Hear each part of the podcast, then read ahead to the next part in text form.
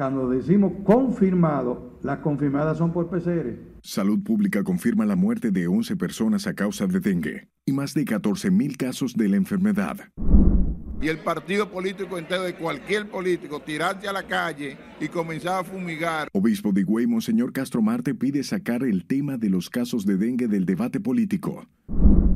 Dice Salud Pública que hay que estar en alerta. Salud Pública emite alerta epidemiológica por sarampión ante los casos registrados en países de la región. Ejecutivo deposita en el Senado proyectos para castigar el secuestro y la invasión de propiedad inmobiliaria. Migración licita construcción de pabellones en centro vacacional de Jaina. Siguen las quejas por apresamiento ilegales. Avería de acueducto de Duey deja decenas de barrios sin agua en Santo Domingo Este y Los Alcarrizos. Debemos ir conociendo de esta situación porque tenemos 14 fallas sísmicas activas en el país. Más de 2 millones de voluntarios de organismos oficiales participan en simulacro de evacuación por terremoto. Y el dominicano Audris Nin se corona campeón de salto en Juegos Panamericanos en Santiago de Chile.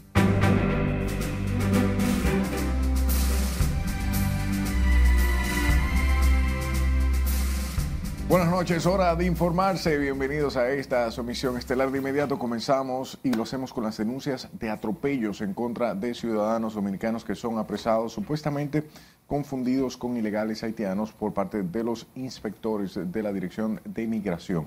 Los detenidos son llevados al Centro de Detención de Control Migratorio de Jaina. Allí estuvo Valencia Alcántara y estos son los detalles. Él no es haitiano, él es dominicano. Francisco Zapata fue apresado según su jefe de trabajo, Cristino Corporán, en San Pedro de Macorís, confundido con un ilegal haitiano. Fue trasladado hasta el centro vacacional de Jaina, pese a que supuestamente nació y creció en suelo dominicano. No deben de confundir lo haitiano con lo moreno. Nosotros si somos raza ligado, no puede saber que somos dominicanos. En las afueras del Centro de Detención de Control Migratorio de Jaina, parientes de nacionales haitianos afirman que estos fueron apresados de forma ilegal tras asegurar que tienen sus documentos al día. Yo no sabe qué tú pasó con ellos. Porque yo vine ahora, de ser deporte, yo no sabía ni nada. Debido al flujo de ilegales que son llevados al centro, la Dirección de Migración abrió de urgencia la convocatoria para la construcción de tres pabellones para albergar a casi mil indocumentados. Ahora se licita, se lleva concurso y el ingeniero que gana la obra, entonces hace su plan y hace la obra. Se informó que el costo aproximado de esta obra, que ya está en proceso de licitación, supera los 72 millones de pesos. Lenzi Alcántara, RNN.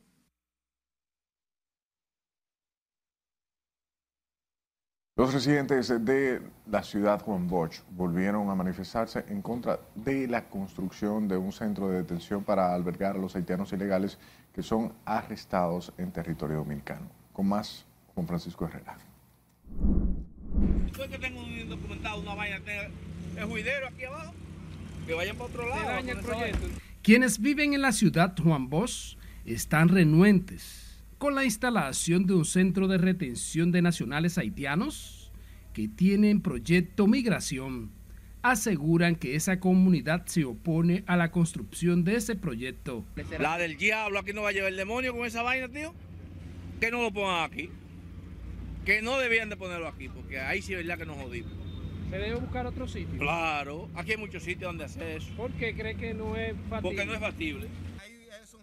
Don Radamés Rodríguez considera que esa iniciativa no solo arrabalizará el sector, sino que provocará caos en el proyecto habitacional. Centro de detención para qué? Aquí lo que necesitamos es que la gente no, no tenga miedo cuando salgan a comprar en, una, en un supermercado, no tengan miedo cuando vayan a trabajar en el puente allí que lo atracan. Otros estarían de acuerdo con un centro de detención pero no exclusivos para ilegales haitianos. Un centro de retención. Es una cárcel. Es, una cárcel. Bueno, sí, porque un centro de retención. Todos los, todos los proyectos eh, grandes, como, como es la ciudad Juan Bosch, que yo entiendo que uno de los proyectos habitacionales más grandes de la República Dominicana, deberían tener centro de retención. Pero soy reiterativo en esto, no es exclusivamente para una clase específica de extranjeros. Usted ha mencionado haitianos, ¿verdad? Para cualquier, cualquier extranjero. La Dirección de Migración está licitando los terrenos para la creación de un centro de acogida de haitianos ilegales, aunque aclararon que no será próximo a las viviendas en la ciudad Juan Bosch.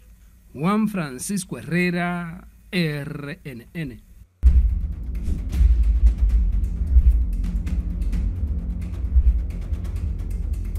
Ante el brote de dengue en el país, las autoridades han dispuesto un aumento en las camas para hacer frente a la cantidad de pacientes que llevan o bien llegan con sospechas de la enfermedad a los hospitales, mientras reconoce que los centros infantiles del Gran Santo Domingo tienen la mayor presión en el sistema por la incidencia de pacientes con síntomas febriles.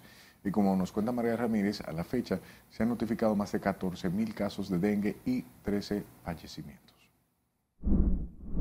que eh, la mayor presión que tiene el sistema es en el Gran Santo Domingo. Los hospitales infantiles Robert Reed Cabral y Hugo de Mendoza concentran la mayor afluencia de pacientes con sospechas de dengue, lo que significa para las autoridades que acumulan la mayor presión del sistema en este brote epidemiológico. En la red eh, dengue de la metropolitana, en el día de ayer se ingresaron en el mismo periodo de tiempo 111 y antiel 84. Cuando decimos confirmado, las confirmadas son por PCR. Y diariamente estamos confirmando cuáles son y ese es el porcentaje que sale. Y eso ayuda a seguir los casos. La situación ha obligado a las autoridades a reforzar la cantidad de camas en el Gran Santo Domingo, zona que este miércoles reporta 315 internos, de los cuales 39 han sido confirmados con dengue. Que estas camas que vamos a dar apertura en el Hospital Hugo Mendoza ayuda a descongestionar un poco esta, estos hospitales y recordar que el proceso de internamiento de un paciente con dengue puede llevar de 5 a 7 días. Entonces, esto indudablemente ocasiona ciertas dificultades con el flujo de pacientes. Como le estoy diciendo, el síndrome febril que está subiendo constantemente es el proceso respiratorio, que es el doble de lo que está ocurriendo, y eh, siempre están abiertos. Aquí en la ciudad capital he hablado con la Asociación de Clínicas, dicen que se mantienen abiertos. El último informe de salud pública reporta 14 mil casos de dengue y 13 fallecimientos. La mayoría de las defunciones son menores de edad.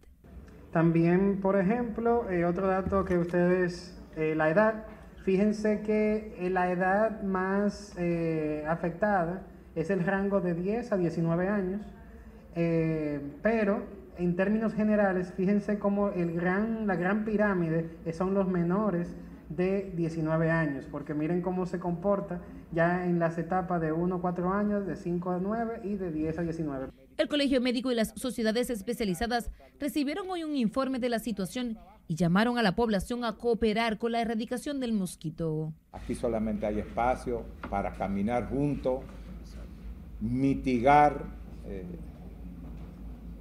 lo que haya acontecido hasta este momento, yo creo que eh, en cualquier otro momento se analizará, pero en este momento lo que hay que aliviar la carga del país. Según las autoridades sanitarias, en las últimas 72 horas se ha reflejado una ligera reducción en relación a la cantidad de ingresos de pacientes con sospechas de dengue, situando el promedio de ingresos en 98 pacientes por día, cuando la semana anterior se promediaba 104.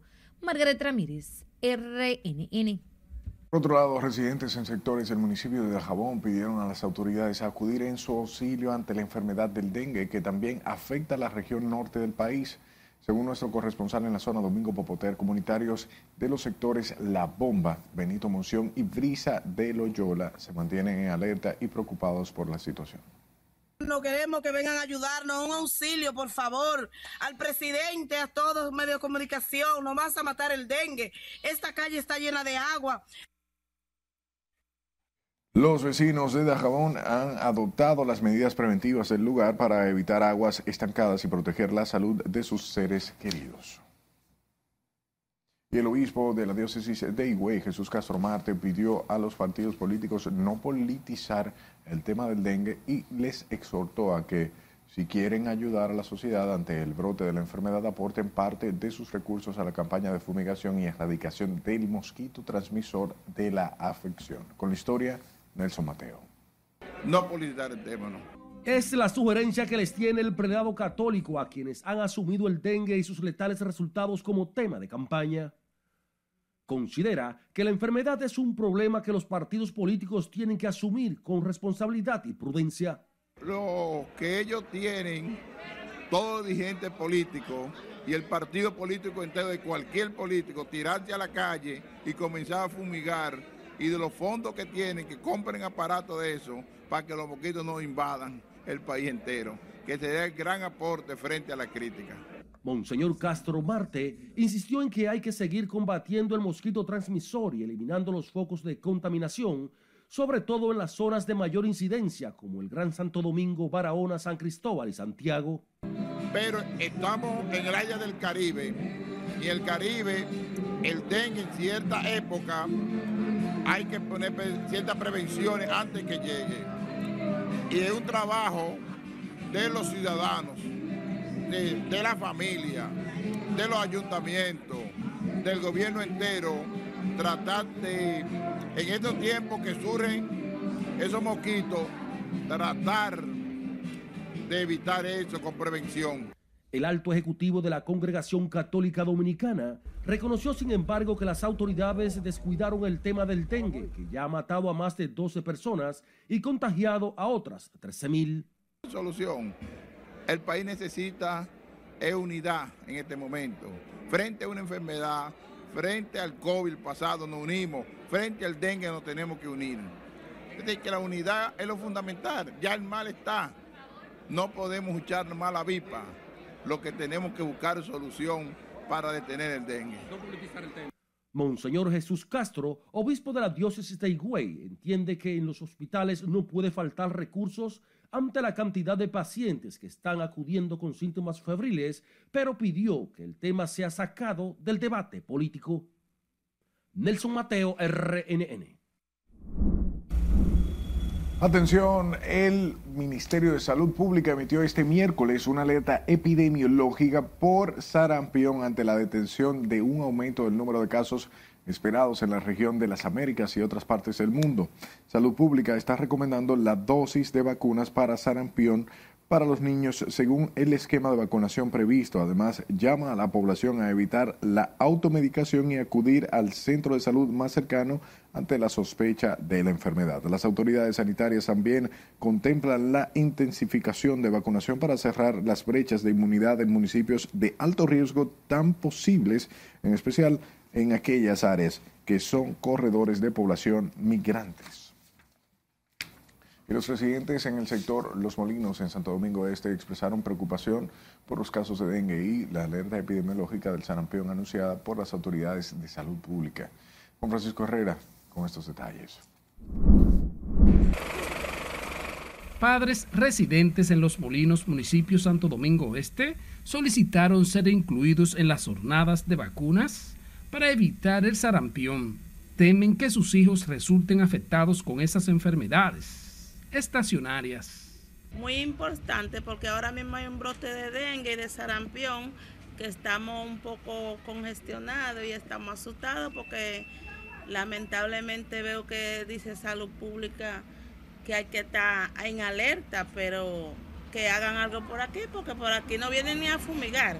Esta señora dice que hay que evitar que nuevas enfermedades afecten a estos barrios, donde viven muchos niños esto se está acabando, el mundo se está acabando y si Dios no mete su mano nos iremos a morir todos. Porque yo vivo por aquí, pero nunca yo he visto que vienen a fumigar, porque yo veo que el pueblo en el sur tiran ni que sea, el agua anda fumigando los mosquitos, pero por aquí no hacen nada. Doña Ángela Rodríguez pidió a los padres estar atentos a sus hijos y llevarlos a aplicarse su vacuna. Ahí están poniendo la vacuna ahí en la policlínica, que es un centro, y ahí la están poniendo. ¿Algún hay para los adultos y para los niños. Las autoridades de salud pública recomendaron a las familias acudir a los centros de capacitación debido a la incidencia de casos de sarampión y otras enfermedades de la época. Juan Francisco Herrera, RNN. El Centro de Operaciones de Emergencia realizó este miércoles un simulacro por terremoto en el que se aplicaron los protocolos de vacunación correspondientes para este tipo de desastres naturales y se ejecutaron los planes de contingencia por parte de los organismos de socorro del Estado. Con más, Laura Lamar. Siempre hay oportunidad para mejora y lecciones aprendidas. Más de 2.300.000 personas participaron en este simulacro de evacuación que busca preparar a la ciudadanía ante la ocurrencia de cualquier evento sísmico. El sonido de la alarma activó el plan de evacuación y de inmediato se escucharon las sirenas de bomberos, ambulancias y otras unidades de emergencias. Debemos ir conociendo de esta situación porque tenemos 14 fallas sísmicas activas en el país y para nadie es un secreto que los antecedentes históricos nos demuestran de que debemos estar preparados. Estamos hablando sector público, sector privado, empresas, estamos hablando también en escuelas, todo el sistema de educación, el Ministerio de Trabajo, todas las unidades de las militares también. De manera ordenada, las personas bajaban las escaleras de emergencias y un personal de apoyo identificado con chalecos reflectores y ubicado en diferentes puntos ofrecía las orientaciones de evacuación hasta el punto de encuentro. correr camino seguro, buscar las escaleras, no se puede uno montar en los ascensores por las razones y me cubrí la cabeza por los escombros que pueden ir cayendo, la tragedia. Lo que es cuando uno va saliendo tiene que tratar de cubrirse la cabeza por los objetos que empiecen a caer. Pues si uno requiere conocimiento de cualquier evento que uno eh, provenga de, de, naturaleza, que no es esperado, porque eso no es espera, y uno tiene, requiere conocimiento. Las autoridades exhortaron a las familias a practicar un protocolo de emergencia y procedimiento de evacuación para que estén preparadas ante situaciones de desastres. Este es el tercer simulacro que realiza el COE y se ejecutó de manera simultánea con la colaboración de todas las instituciones públicas del país y empresas privadas. Laurila Mar, RNN. Hablemos del Centro Nacional de Sismología, quienes propusieron a las autoridades la adquisición de equipos para aviso temprano a la población en caso de un terremoto, al advertir la vulnerabilidad de República Dominicana ante amenaza de movimiento, telúrico de fuerte impacto. Nos amplía si le dice aquí no. Defensa Civil, esto es un simulacro de terremoto. Atención, atención Ramón Delanoy, director de sismología, propuso a las autoridades reforzar los equipos de alerta temprana por terremoto. Especialmente a los bomberos de cada pueblo se le dote de un sistema para una alerta temprana en caso de terremoto. Asimismo, Delanoy precisó sobre la amenaza de terremoto que tiene el país, lo que explica la importancia de estar preparados. La recomendación es que en el caso de las construcciones y los diseños de las edificaciones, los ingenieros ya tomen en cuenta de que vivimos en un país que es altamente sísmico, que se han generado terremotos de gran magnitud en el pasado, por lo tanto, es posible de que estemos en la proximidad de que ocurra un gran terremoto próximo o dentro de la República Dominicana. Mientras la ciudadanía adopta medidas de cuidado ante posible movimiento telúrico. Entonces hay que estar atento a la llamada, a los avisos. Por ejemplo, ahorita estaba en el SEGMA, ahí en la oficina, y, y sonó la, bocina de los bomberos, el camión de los bomberos, salimos todos. Ubicarme en un lugar, en un lugar eh, seguro porque aquí, aquí deberían en este país por lo menos dar una pequeña charla o una educación sobre, sobre ese tema. Diariamente en el país ocurren entre 4 y 5 sismos menores y de 10 a 15 al año mayores de 4. Sila Aquino, RNN. Vamos a nuestro primer corte de la noche. Al volver, le contamos cuándo la delegación haitiana visitará el río Masacre. Además, apresan a hombre que amenazó con quemar vivienda de su madre por negarle 300 pesos. Y en las económicas sabrá por qué el sector turístico pide que se regulen los Airbnb en el país. Ya volvemos.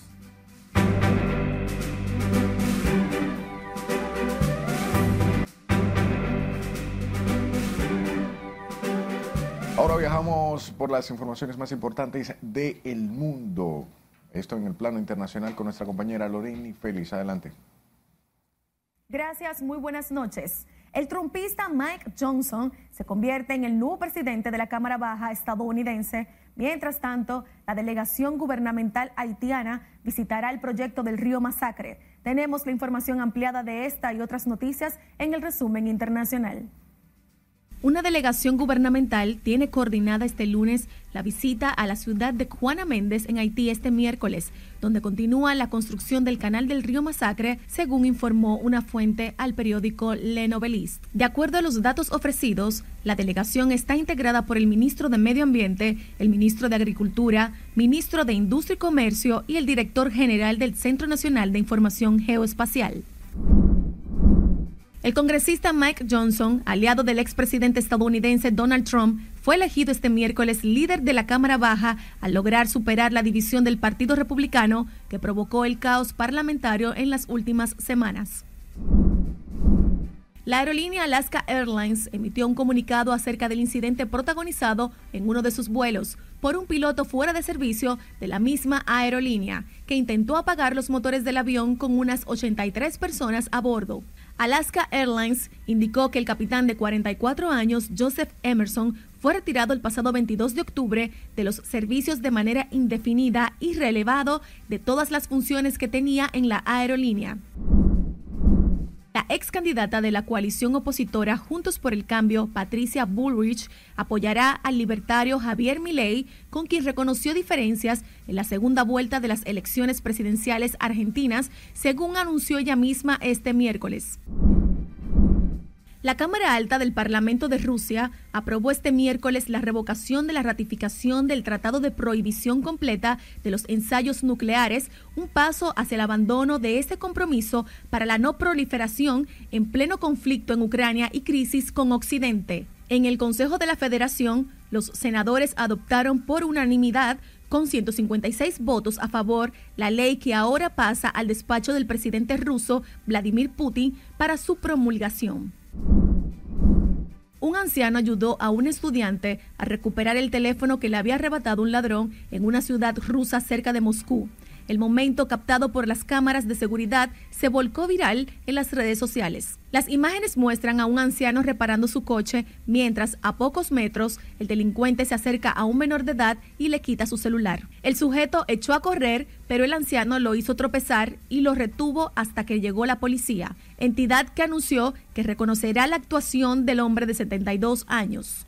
El karma instantáneo tuvo este joven al ser atrapado por ese señor y haberle devuelto al niño su celular. Excelente final feliz. Hasta aquí las internacionales. Continuamos con la emisión estelar de Noticias RNN. El señor estaba duro. Hablemos del cierre de la llamada carcelita del destacamento Bellas Colinas en el sector de Mano Guayabo en Santo Domingo Este. Ha afectado el comercio en la zona que subsistía por la compra de los familiares de los presos preventivos. La decisión de clausurar el recinto ha sido avalada por el Tribunal Constitucional debido a las inadecuadas condiciones a las que eran sometidos los reclusos. Nuestra compañera Liliani Martínez con estos detalles. En verdad sí la cosa han bajado un poquito porque ahí nos ayudaba más, pero está bien ahí que la quiten. Tras las múltiples denuncias de maltrato y hacinamiento, la cárcel ubicada en el sótano de este destacamento policial fue deshabilitada desde hace varios meses. La ratificación del Tribunal Constitucional a la sentencia que ordenó el cierre inmediato del antiguo reclusorio desalienta a algunos residentes de la zona que hoy luce poco concurrida. Habían personas que, por ejemplo, tenían el privilegio de que ahí podían ver sus presos pasarle comida y ahora no lo están teniendo. O sea, yo no veía... Sí es un poco incómodo, pero como usted puede ver, trataron de acomodarlo. Entiendo que no debía de moverla. O sea, yo soy lo que soy de oposición opuesta. Entiendo que puede estar ahí. Porque para la gente de la comunidad le es más fácil venir a ver sus presos ahí. Otros moradores favorecen que los presos ya no sean sometidos a las condiciones de insalubridad de la antigua cárcel. Son presos en verdad.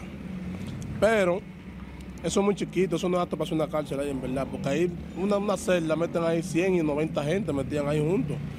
Entonces ahí lo que se movía, el que no, tenga dinero no puede estar bien ahí. Está bien, yo entiendo que no tiene que estar de, que de maravilla, porque eso no es un risol, es una cárcel. Y son presos, pero tienen que estar un poquito mejor.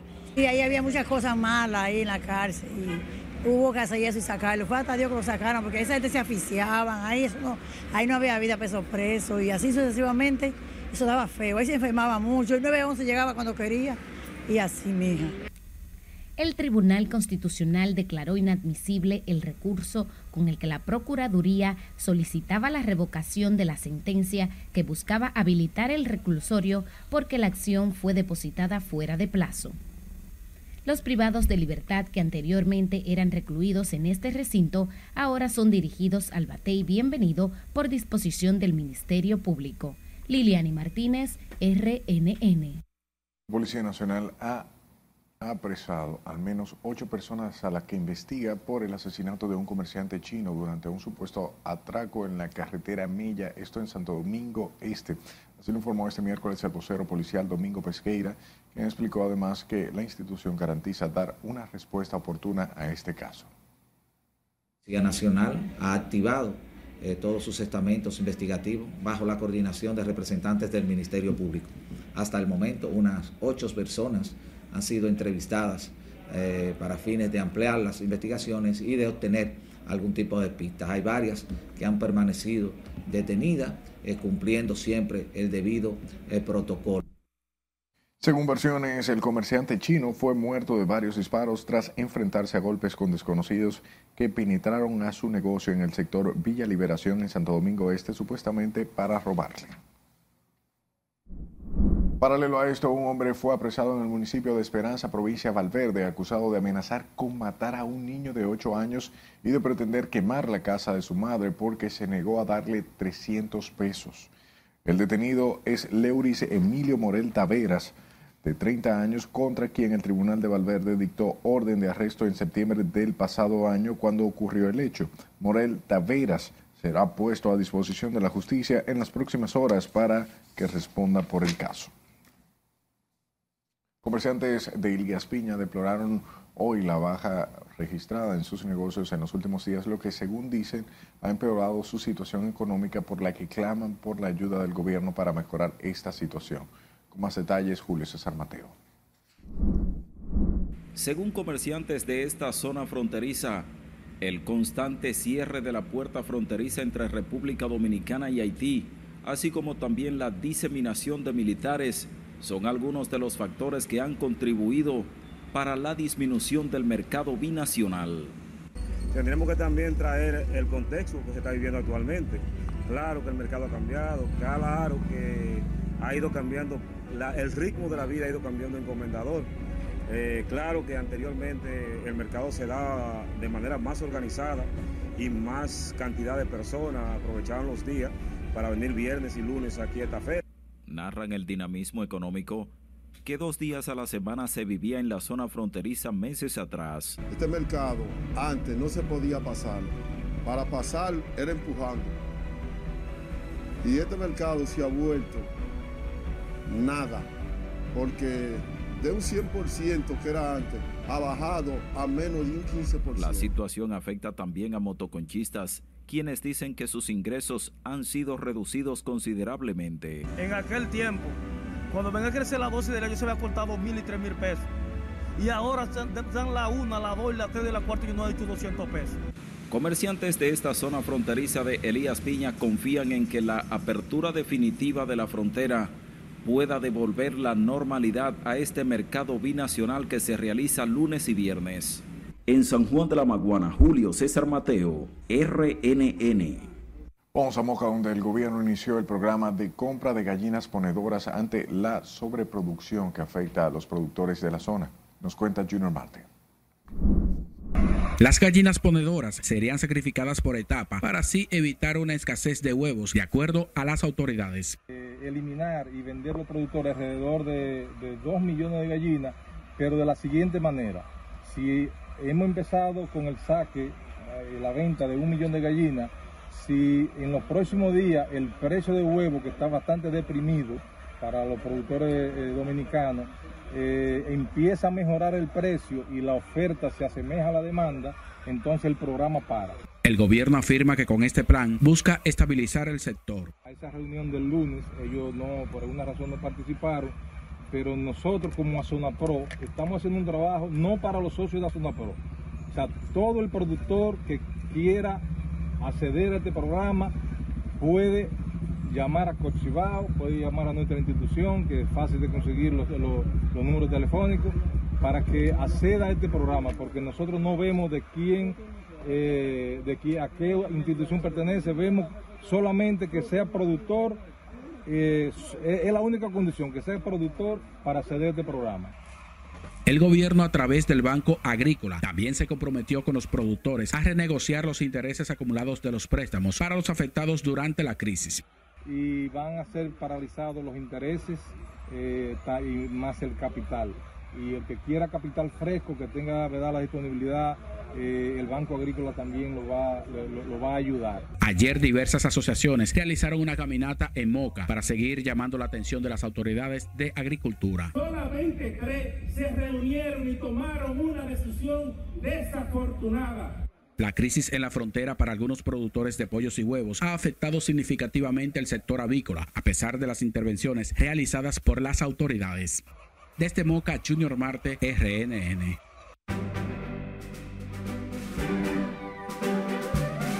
El sector turístico inmobiliario sobre el uso de la plataforma Airbnb en el país y cuántas personas están ocupadas laboralmente en nuestro territorio.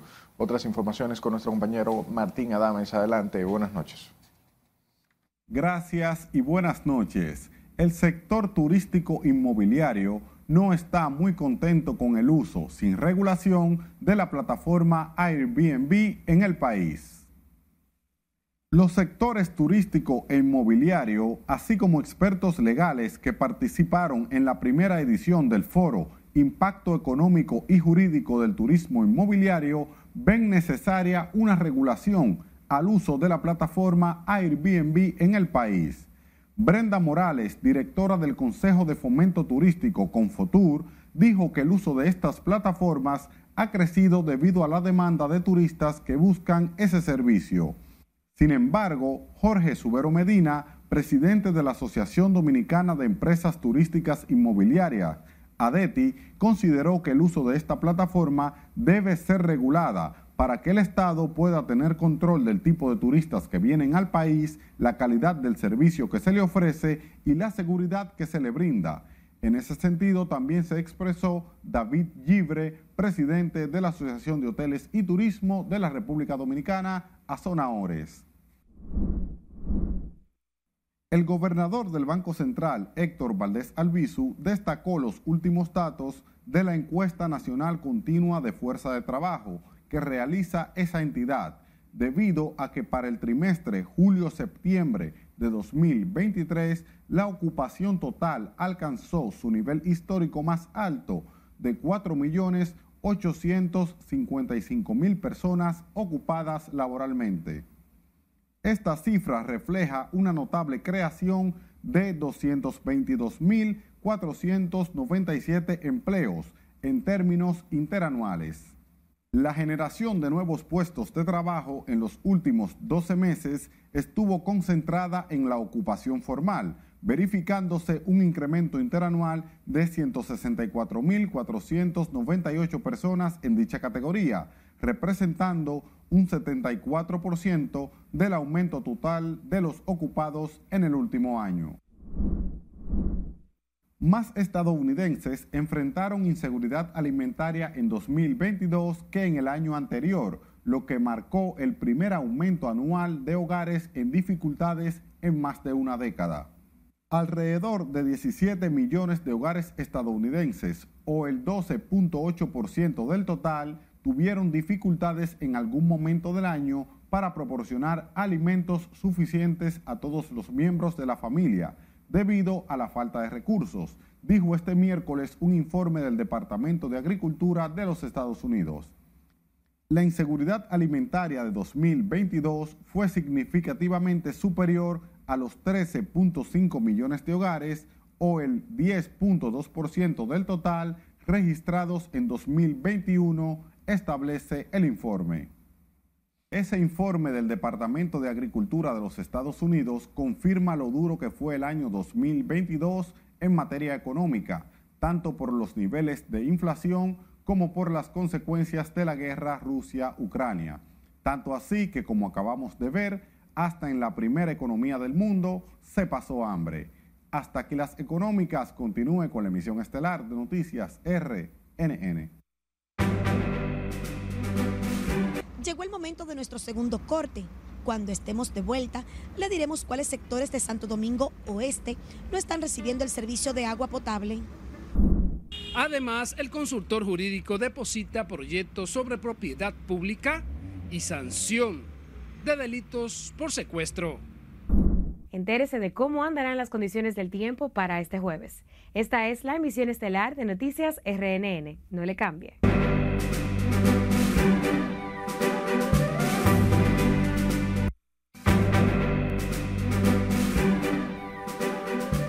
Gracias por regalarnos de su tiempo. Residentes de diferentes barrios en Santo Domingo Oeste piden el arreglo urgente de una avería que provocó la escasez del servicio por casi un mes.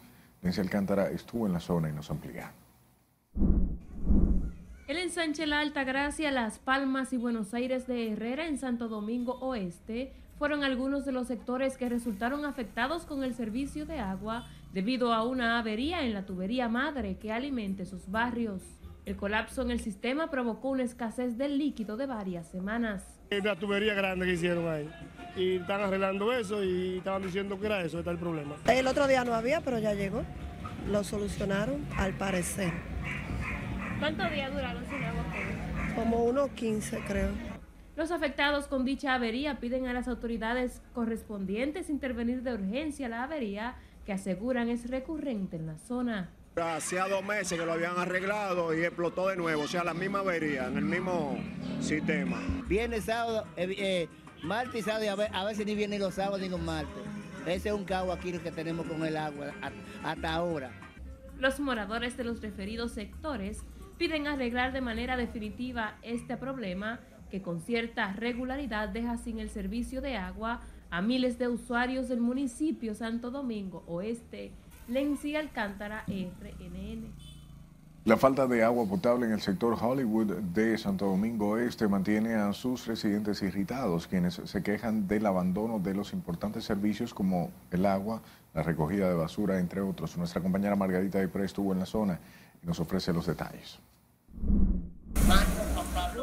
El servicio de agua es de vital importancia para todas las actividades cotidianas que tienen que desarrollar los ciudadanos. En esta ocasión, los moradores del barrio Hollywood del kilómetro 3 de la carretera Sánchez se quejan por la precariedad en el servicio de agua potable. Porque tenemos ya dos años sin agua y aquí en esta calle no faltaba el agua. ¿Y entonces cómo se están ustedes haciendo? Compramos el agua, algunas veces llegan en la llavecita por ahí atrás, tiene uno que pagar 300 y 500 pesos para poder coger agua y, y los camiones que cuestan 1.700. Y yo misma también tengo el cohete porque el que tiene su agua tenemos que dar dos y medio siempre todos los días para que no podemos llenar tanque.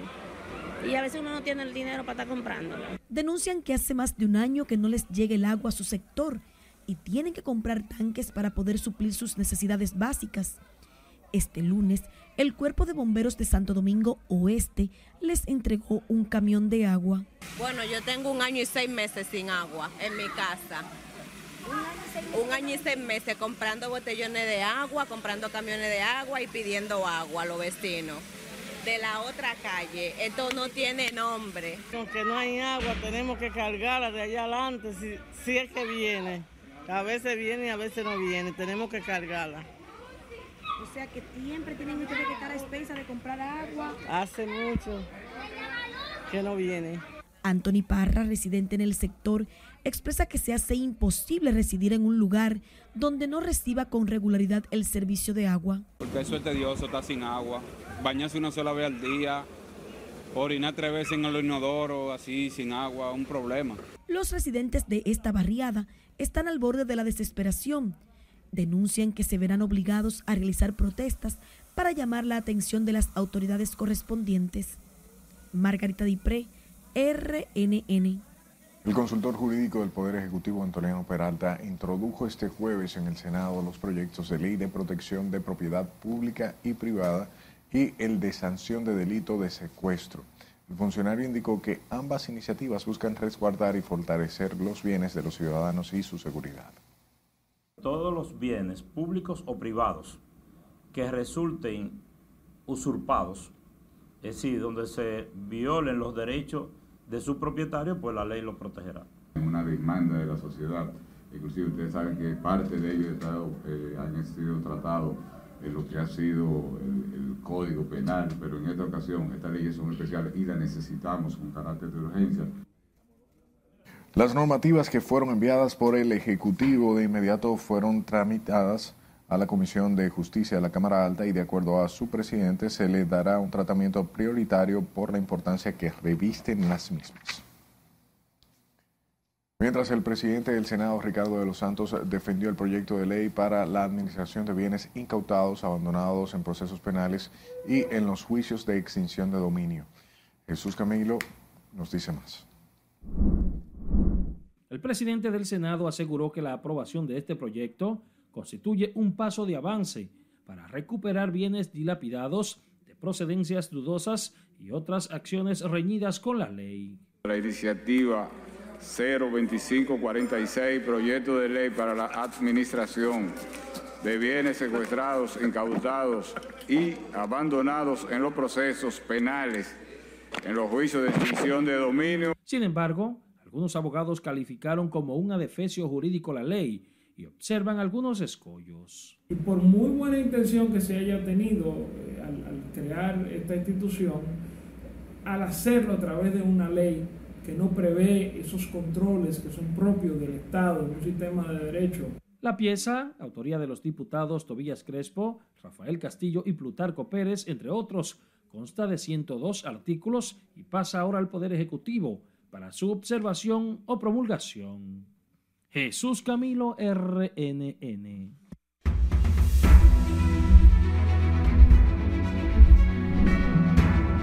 La Junta Central Electoral recibió este miércoles tres certificaciones de las normas ISO. Nuestra compañera Margarita Dipré estuvo en el acto y nos dice más en esta historia. Desde su primera sesión, el Pleno de la Junta se propuso trabajar para obtener las certificaciones. Así lo informó el presidente Román Jaques. Hoy en día el mundo nos exige una información y comunicación rápida, sólida y segura. Es por ello que con los procesos que se han diseñado referentes a la seguridad de la información, se mitigarán todos los riesgos de amenazas a nuestras informaciones, datos y por ende resultados, garantizando así que los mismos sean comunicados de manera oportuna, veraz y transparente. En tanto que el secretario para el fortalecimiento de la democracia de la OEA felicitó a las autoridades por embarcarse en este proceso de certificaciones. El trabajo ha sido titánico y 18 meses más tarde vemos como resultado que han logrado certificar a la institución que representan los siguientes estándares internacionales. Uno, en sistemas de gestión de la calidad aplicada al ámbito electoral. Otro, sobre los sistemas de gestión de la calidad. Y un tercero, en sistemas de gestión de seguridad de la información. Y el director regional para Latinoamérica de AENOR, Diego Herranz, sostuvo que durante las auditorías se pudo comprobar el gran compromiso de los servidores de la Junta. Agradecerles por la confianza en AENOR para certificar esos compromisos y ayudar a generar confianza en la sociedad. Con estas certificaciones, la Junta Central Electoral demuestra que continúa trabajando en el fortalecimiento de los procesos electorales y del registro civil dominicano. Margarita Dipré, RNN.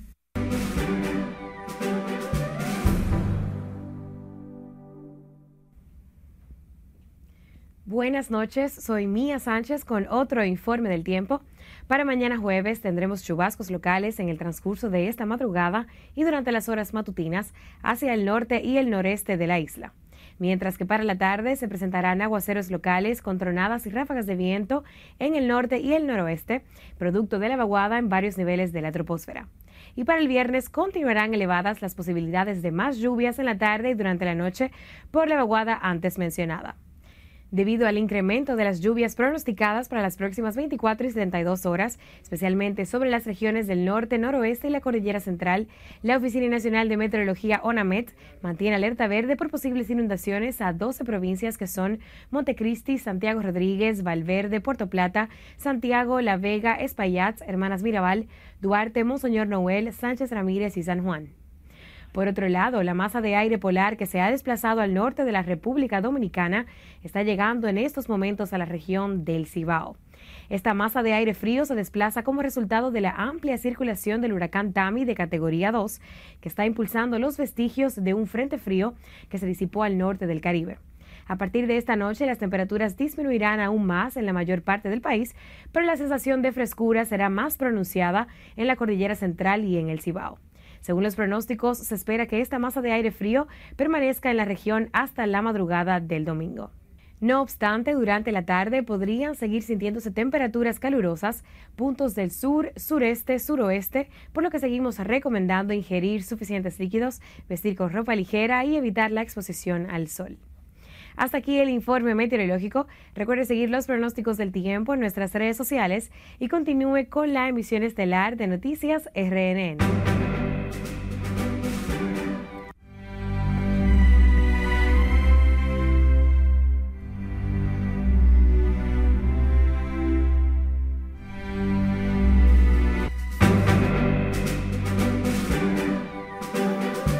Llegó el momento de los deportes y por ello nos vamos de inmediato al Palacio de los Deportes Virgilio Travieso con nuestra compañera Johanna Núñez. Adelante, buenas noches. Gracias, Elliot. Muy buenas noches. Estamos desde el Palacio de los Deportes Virgilio Travieso Soto en un casi a total capacidad. Aquí están los fanáticos mauricianos a todo dar porque están en búsqueda de su novena corona distrital. En estos momentos el partido se encuentra finalizando el tercer periodo a favor de Mauricio, 68 por 61. De verdad que en un momento el Vares estuvo perdiendo hasta de 21 puntos y en esta primera mitad favoreció al Mauricio con ventaja de 19 puntos. Luis Mal Ferreiras llevaba doble doble en esta primera mitad con un total de 11 rebotes y 15 puntos. También Gerardo Suero llevaba solo dos puntos, pero Richard Bautista, manito, 11 puntos y Juan Miguel Suero también 11 puntos. Cabe destacar que el, el Varias fue expulsado Jason Rivera, el alemán, tras pegar un fuerte codazo en el rostro a Richard Bautista cuando se jugaba la segunda mitad. Por el Varias, en estos momentos el más destacado es Brandon Dawson en su regreso con 10 puntos y 11 rebotes. En estos momentos se terminó el tercer cuarto y Varias se está acercando en la pizarra, 68 por 61, en un partido donde no han estado nunca en ventaja. Mauricio ha dominado totalmente. Si Mauricio gana esta noche, terminará la serie final 4 a 2 y con su novena corona. Si van a Varias, se empatará la serie a 3-3 y este viernes tendremos entonces un juego decisivo y final. Pasamos ahora al, al, béisbol invernal. Se está jugando dos encuentros en esta noche. En San Pedro de Macorís, las Estrellas Orientales están recibiendo a las Águilas Ibaeñas. Ese marcador en la séptima entrada está 6 a 1 a favor de las Águilas Ibaeñas. Un doblete del prospecto Alexander Canario ha producido dos vueltas, al igual que un sencillo del importado Daniel Parca. En el Quisqueya, los toros están aplastando a los Tigres del Licey 10 carreras por uno a la altura de la séptima entrada. Allí Webster Rivas también tiene dos vueltas producidas. Así que está interesante la jornada de esta noche en Lidón. También en los Juegos Panamericanos que se celebran en Santiago de Chile, nuestras reinas del Caribe avanzaron invictas a la final y nuestro Audris Nin logró su segundo oro panamericano. Les cuento más en el resumen a continuación. El gimnasta dominicano Audrey Steen revalidó su título de campeón de salto al potro en los Juegos Panamericanos de Santiago de Chile. Nin también conquistó el oro en los Juegos de Lima 2019. Su actuación aportó la tercera medalla dorada en estos Juegos, tras superar al brasileño Arthur Nori Mariano y al canadiense Félix Dolce.